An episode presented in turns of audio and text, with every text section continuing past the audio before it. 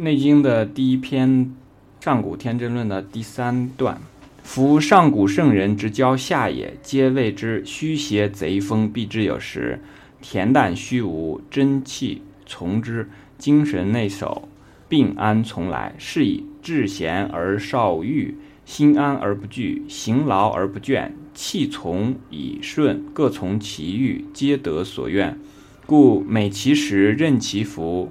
乐其俗，高下不相慕，其名故曰嫖。是以嗜欲不能劳其目，淫邪不能惑其心。于志闲不消，不惧于物，故合于道。所以能年皆度百岁而动作不衰者，以其德全不危也。那这段呢，其实讲了一个很核心的问题，就是说怎么样。才是一个比较好的这个健康状态。用我们现在的人的话来讲，“夫上古圣人之交下也。”那这句话讲呢，我们就可以明白，在很早的时候，中国的这种社会当中呢，都是圣人交下，那只有上下有别的。它和现在的这种，就是说，啊，比方说举个例子，像互联网，我们大家无论是什么人。啊，都在一起，然后什么人都会发表自己的言论，他这个上下你得自己去判别。但古代的时候呢，这个圣人就是圣人，非常少，不是很多，是吧？像皇帝这样的，像孔子这样的，或者说更早的时候的三皇五帝这些，他们才算这个圣人。而这个圣人呢，一定有自己的特点，就是正直，然后非常的这个英明，有自己的这个智慧在。那么他所教的这个下呢，就是指的我们现在所指的这个黎民百姓，所以它有一种文化的传承机制在，它不是像现在这个我们怎么去传承呢？大部分的这个都依赖这种社会教这这个学校教育系统。那在最早的时候，这种圣人之教下也不仅仅是在这个学校当中，它更主要的强调的是社会的这个教育作用。那在整个的一个社群当中呢，所有的人都要向这个这个圣贤去学习。那古时候的圣贤呢，是把这个怎么样去让自己变得健康，是作为一个专门的课来讲的。和现在呢有不同的地方，就是说现在也讲，但是古时候它的这个原则非常清晰。我们现在可能经常会讲说，父母会和孩子说，哎，这个。要注意健康，要多洗手，要注意卫生等等这些。但那个时候呢，他讲的这些，比方说“虚邪贼风，避之有时；恬淡虚无，真气从之；精神内守，病安从来。”这总共是三句话。第一个讲的是“虚邪贼风，避之有时”，就是说治病的原因啊，这个外在的东西，从这个这个外界来的这些，你要去。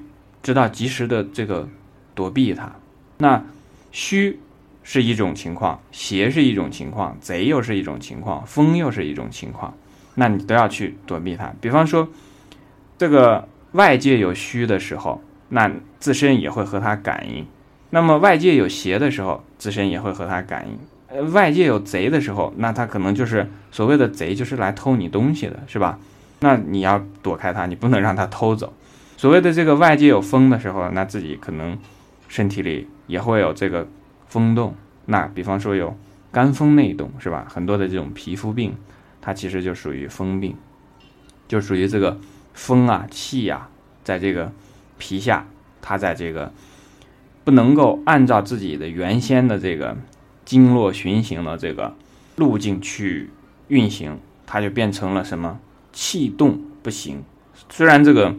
气在动，但是它是乱动，所所谓的我们见到的风嘛，它是在乱动。那这样的话呢，它又不去别的地方，它不是行转开来，因因为它如果行转开来的话，这个总会到了这个排泄的地方，就把它就放掉了。但是它如果一直在那个地方呢，就会引起这种各种各样的呃一些这种风症。那第一句讲的这个虚邪贼风避之有时呢，就是说对于外界的这些对人的影响的。因素呢，要躲避，是吧？那躲避的方法呢，其实也是比较简单的。一个是你改变自己的这个所所居处的环境，一个就是呢，自己的这个，比方说要该添衣服的时候要添衣服，是吧？然后这个不太这个，呃，感觉不舒服的地方去了之后呢，你要尽快的躲开，不要在这个时地方待的时间长了，是吧？啊，等等诸如此类。那第二句这个恬淡虚无，真气从之呢？这个讲的是什么？就是说最重要的重点在这个真气上，就是说这一篇因为叫上古天真论嘛。你在恬淡虚无的时候，你的真气才能顺从，在为你这个人服务啊。那我们知道，这个恬淡虚无其实指的是什么呢？指的是你不要有太多的这个这种私心杂念，一些这个痴心妄想这样的东西，就是自己脑子里啊琢磨的东西太多。那吃东西呢，老是喜欢这个油干厚腻。喜欢这种味道很重的东西，然后我们现在有一个词叫做重口味，做什么事情呢？老喜欢这种重口味的，那当然是加引号的重口味啊，就是这种不恬淡的东西。那呢，老是希望得到这个，得到那个，有很多的这种贪心，有很多的这种妄念，因为你不是虚无的嘛。其实这个虚无在这里呢，也并不是说它就没有，只是说你不要把它看得那么重。而且你要明白这些东西啊，它一直都在变化，是指的这样的一个角度上的虚无。那最后这个精神内守呢，就要比这个恬淡虚无还要再进一步。恬淡虚无就是说啊，这些我自己的这个头脑当中所想的一些东西啊，它是比较恬淡的啊，那不是那么这个 重口味的，那也是虚无的，它不是这种，就说我总是想得到这个，想得到那个。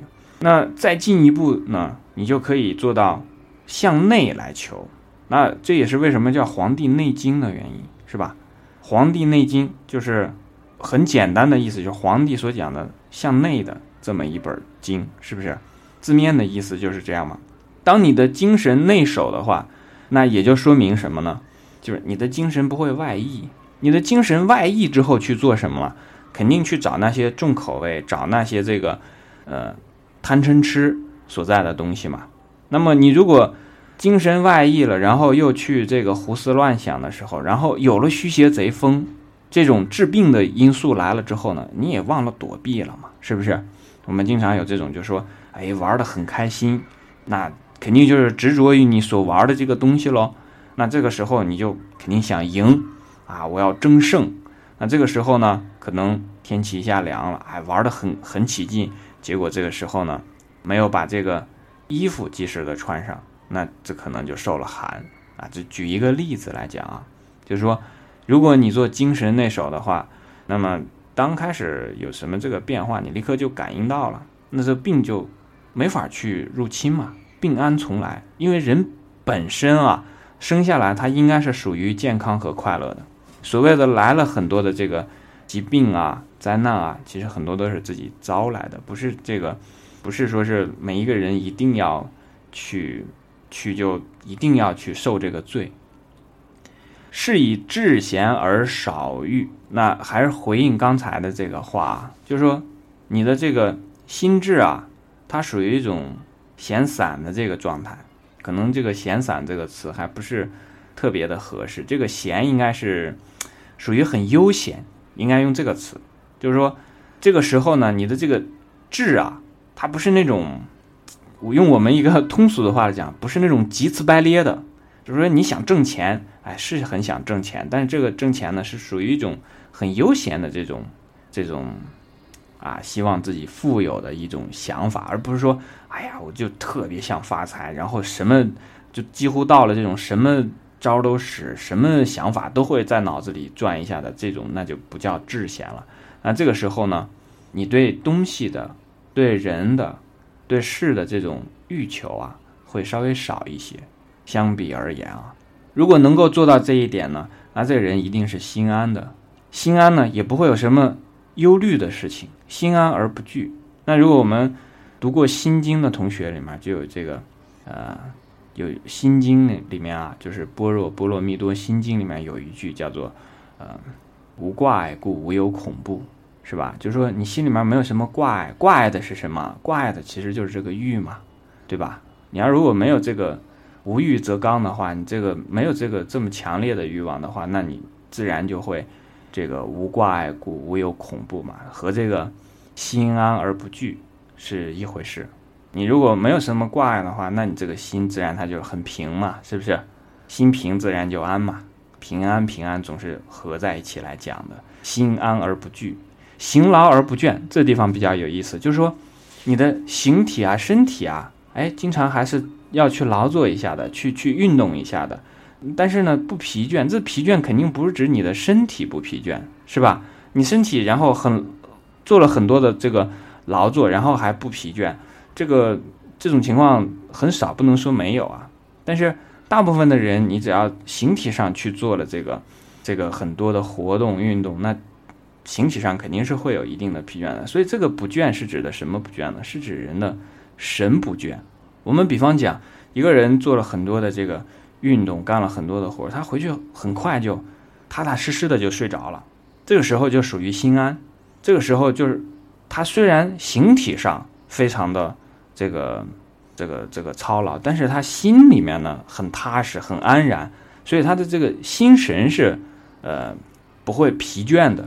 那有另外一种相对的情况，就是什么事儿都没有干，但是这个心里面的这个挂念啊，这个压力啊，这个牵挂特别的多，压力特别的大。那这时候呢，这个人就会出现什么事儿都没干，但是总是觉得很累。这个就属于恰好反过来了。这个气从以顺和刚才的那个真气从之是一回事儿，就这个时候呢，他这个气啊，就是顺行的。那气不顺的时候就叫什么呢？就叫气逆。如果你的这个心思太重，或者甚至受到一些什么样的这个刺激，比方说啊，忧虑太重，或者说是动了怒气，跟别人生气了，那这时候这个气就会气逆。气逆的这个表现呢？就会变成一个什么样子呢？就是比方说，啊，手和脚变凉了。那为什么变凉呢？因为阳气不达，阳气不达的话，那自然就会变凉。然后嘴变轻了，这时候呢，也属于这个就是气血运行不顺畅了。各从其欲，皆得所愿。这个呢，可以参考《论语》里面一句话，就是孔子所讲的自己的到七十岁的时候的一个境界，叫什么呢？叫。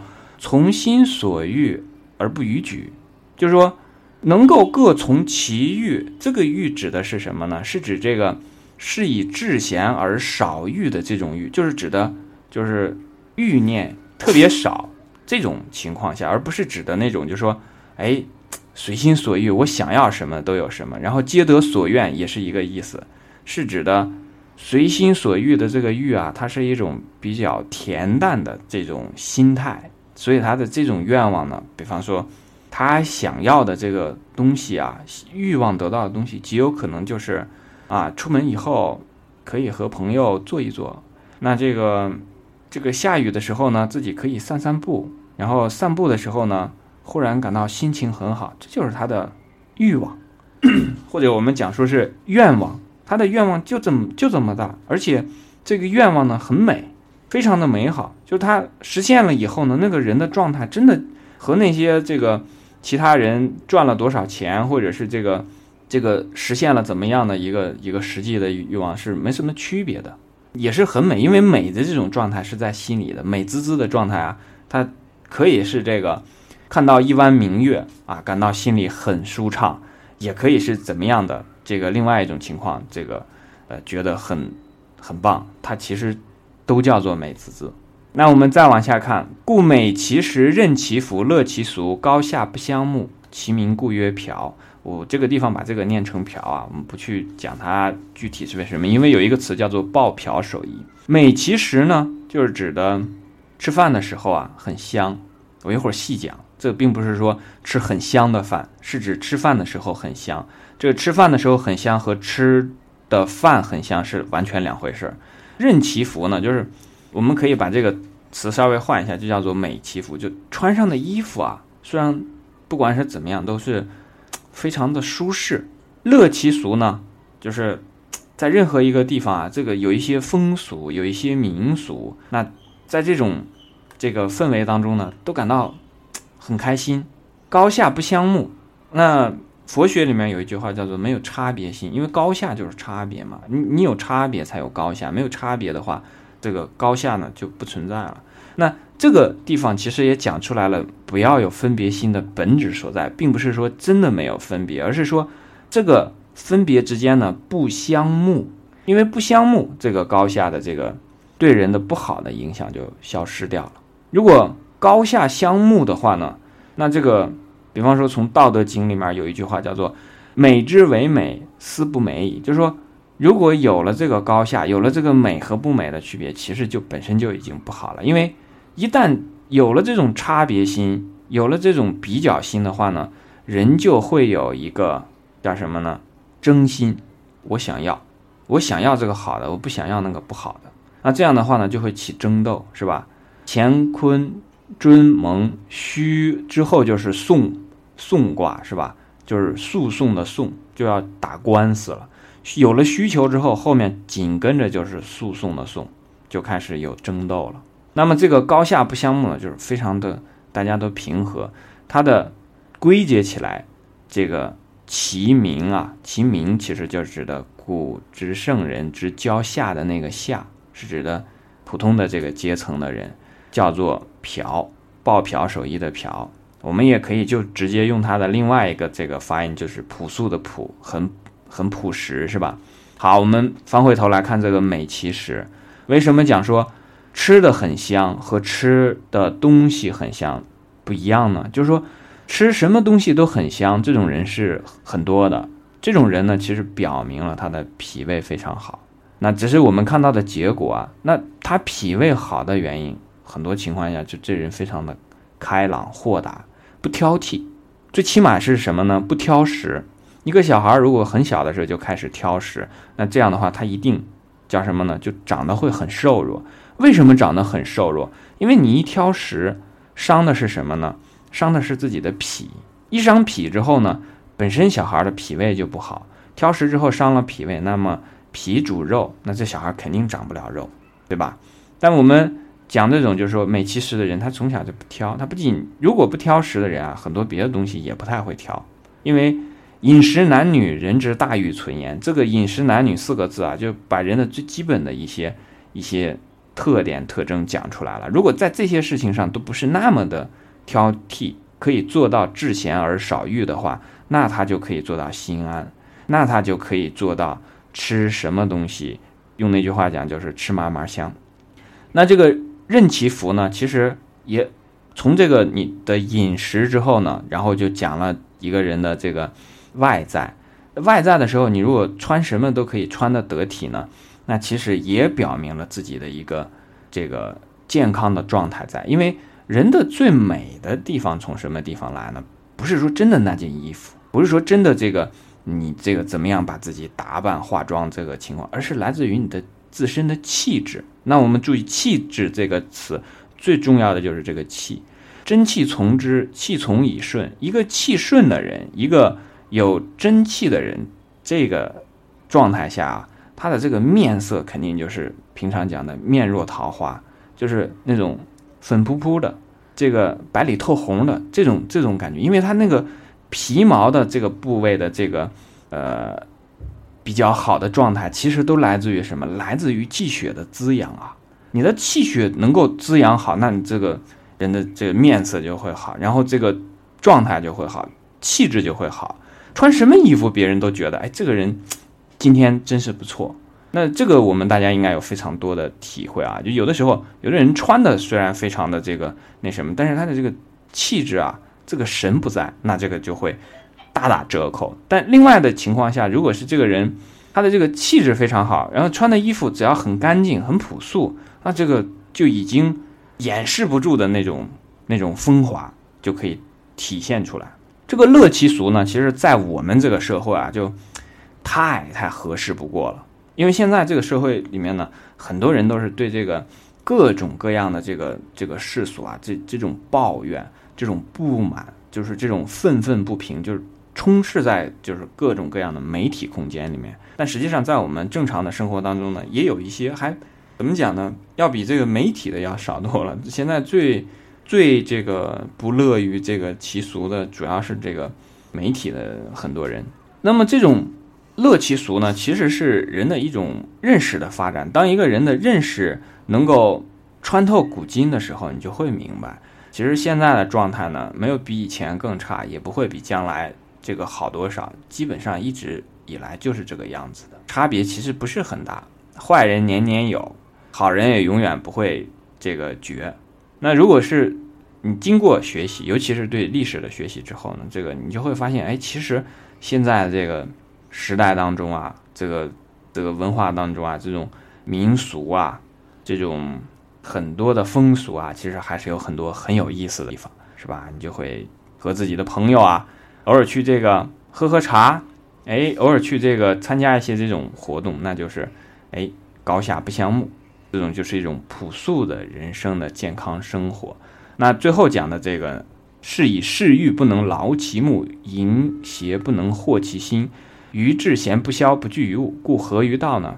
前面这三个，嗜欲不能劳其目，那就讲了一个非常重要的，用佛学的这个角度来看呢，就是指的这个色，因为你眼睛看到的是什么呢？无非是色嘛。如果你看到的东西无色，那你就看到的什么东西都是一样的，因为只有有了色的这个情况下，这些东西才有分别。是吧？才能够显现出它的影像来。如果无色的话，那那这个你看到的东西就都是一样的，对吧？